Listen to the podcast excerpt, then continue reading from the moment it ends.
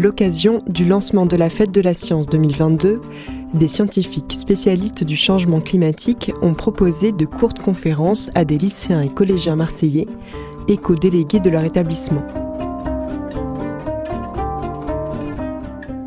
On écoute Wolfgang Kramer, écologue et modélisateur de la dynamique des écosystèmes globaux et directeur de recherche CNRS à l'IMBE. Wolfgang Kramer contribue au GIEC depuis 1992.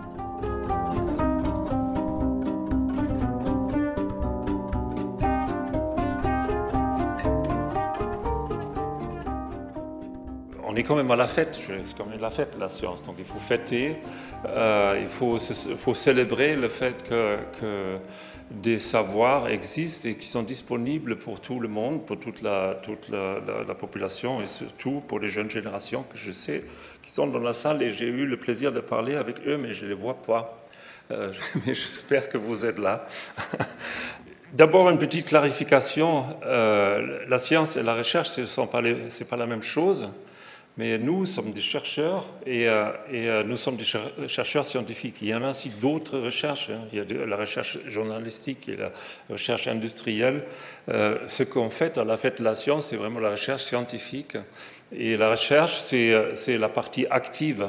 La science, c'est les connaissances, c'est le, le, savoir, euh, ce que les chercheurs avant nous ont, trouvé, et peut-être nous dans, la première partie de nos, carrières, mais la recherche, c'est l'action, l'activité.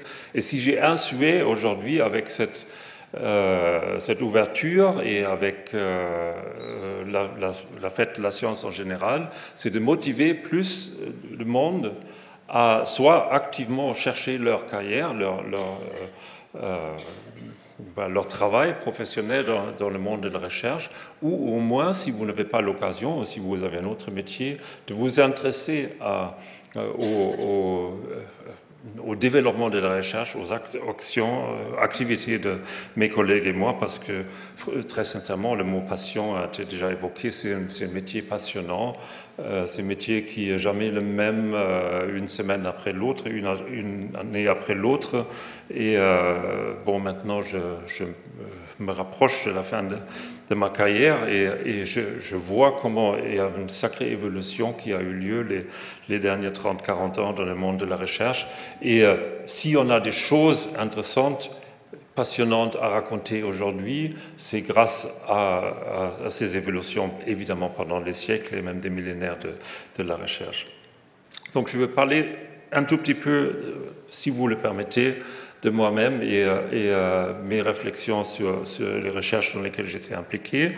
Euh, je vais dire deux, trois mots sur le comment faire avancer la recherche, quels sont les, principes qui, pour moi, sont, essentiels, et finalement parler pas que de la communication, mais de la synthèse des résultats scientifiques pour les décideurs, pour les fameux décideurs.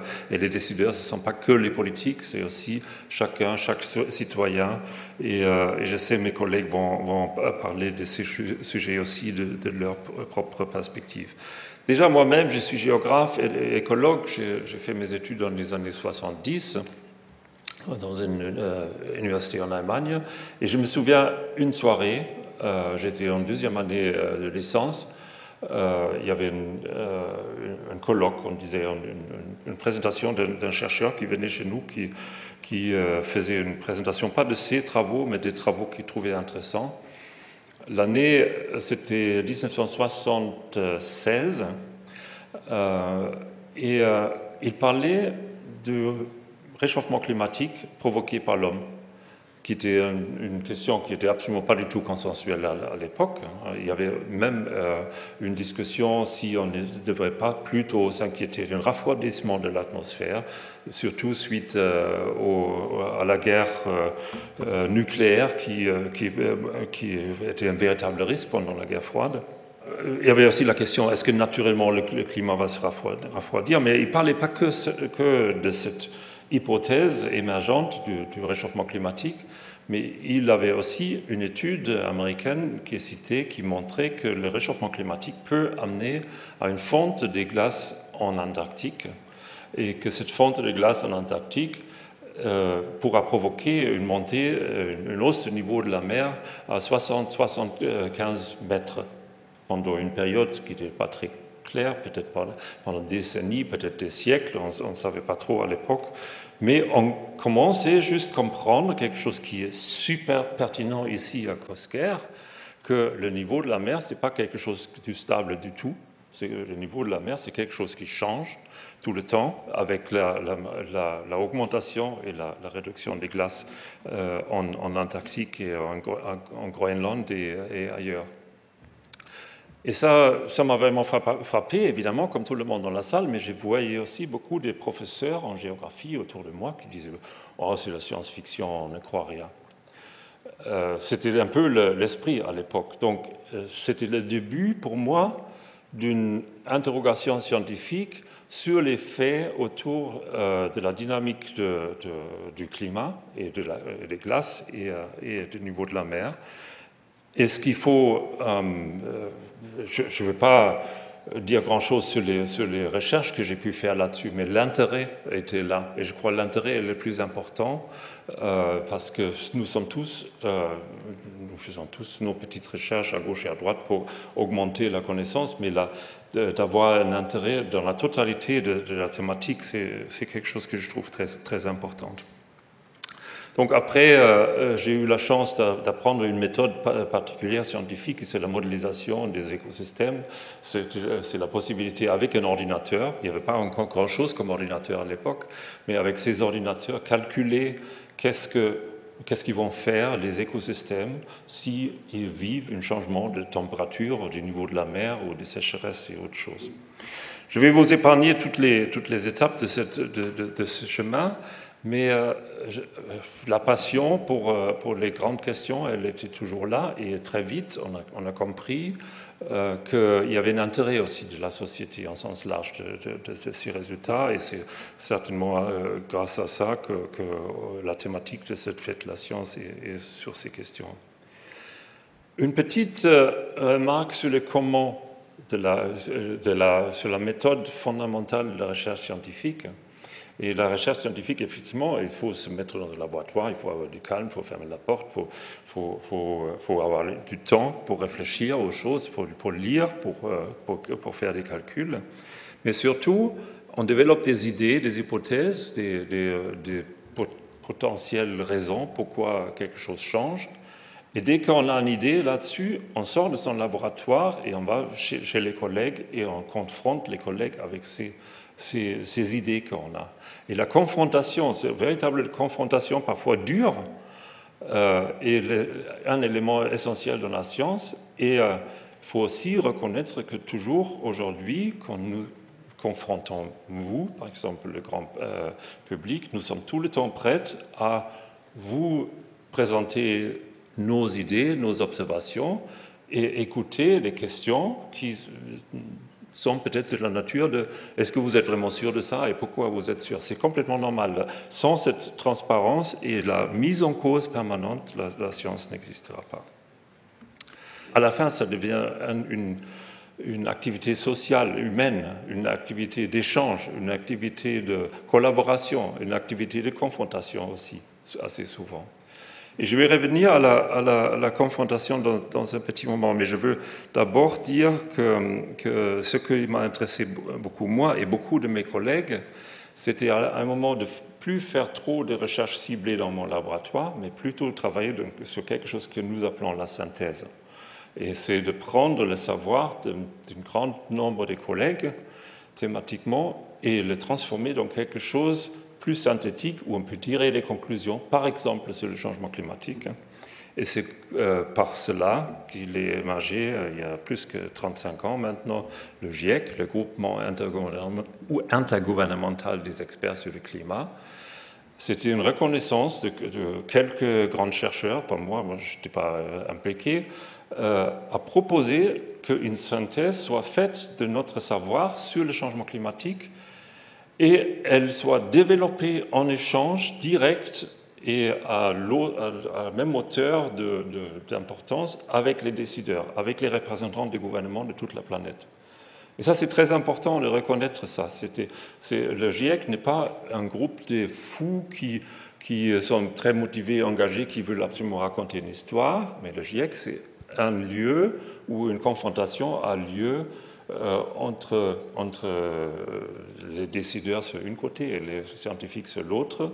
Et tous les deux ont le droit à chaque instant de mettre en question les, les, résultats. Et à la fin, on, on, arrive à des rapports qui sont basés sur un consensus, qui sont basés sur le fait que aussi les décideurs, les représentants des gouvernements sont reconnus, reconnus, c'est très important à rappeler ça, sont reconnus tous, pas que euh, des pays comme la France, l'Allemagne, l'Angleterre et tout ça, mais aussi de l'Arabie saoudite, de la Chine, de la Russie, sont tous reconnus que les faits euh, décrits dans les rapports du GIEC correspondent à la réalité. C'est très important. Mais j'ai entendu, euh, oui, et, Joël Guillot va peut-être faire quelques remarques là-dessus. Nous, à la, il, y a, il, y a, maintenant huit ans, sept ans, au niveau du bassin méditerranéen, nous avons constaté qu'il manque une synthèse de savoir scientifique sur le changement climatique, mais aussi la crise de la biodiversité et des enjeux de la pollution au niveau du bassin méditerranéen. Donc nous avons mis en place, en partie dans cette salle ici, une, euh, structure un peu comparable comme le GIEC qui s'appelle MEDEC. Et je vous invite à, vous intéresser aux résultats de MEDEC qui sont bien publiés sur le, euh, Internet aussi. Et peut-être Joël va, faire quelques commentaires. Mais je veux revenir et terminer euh, avec la question qu'est-ce qu'on fait avec les résultats de la synthèse et comment on les communique et pourquoi avec les, avec les grands publics. Euh, c'est quelque chose qui est devenu euh, plus en plus une préoccupation pour moi et la fête de la science, c'est aussi une, occasion pour le faire parce qu'ils sont évidemment les décisions essentielles comme celle évoquée par la mairie, par exemple, ici, euh, une véritable transformation de la ville de Marseille, euh, ils doivent être basés sur, euh, les informations scientifiques. Et j'ai entendu le mot, fake news dans le, dans le, contexte avec les réseaux sociaux, ici dans les interventions. Les fake news, on en a eu longtemps avant les, avant les réseaux sociaux. Et d'où ils venaient ces fake news, il faut le reconnaître quand même. Ils venaient de l'industrie du pétrole et euh, avec des grands budgets, et avec des budgets toujours existants, et aussi avec de certaines autres industries. Et c'est quelque chose qui, est très, qui fait partie de la communication de la science aussi, que nous observons par quelle façon les, les, les résultats scientifiques sont pris en compte par les décideurs ou pas. Et là, franchement, nous ne sommes pas encore dans une situation très heureuse, et c'est là que l'engagement euh, doit peut-être aller au-delà de la simple communication, où on s'interroge véritablement pourquoi certaines décisions politiques, on peut parler de l'extension de n'importe quel aéroport, par exemple ici dans la région, il y en a plusieurs exemples, la construction des autoroutes, pourquoi on prend toujours des décisions clairement climatocides et euh, malgré, les savoirs euh, euh, scientifiques sur, le réchauffement et sur les conséquences de la crise de la biodiversité par les scientifiques. Pour moi, ça c'est la grande question que j'espère on va revenir à l'occasion de la fête de la science aussi par la suite. Je vous remercie de votre attention.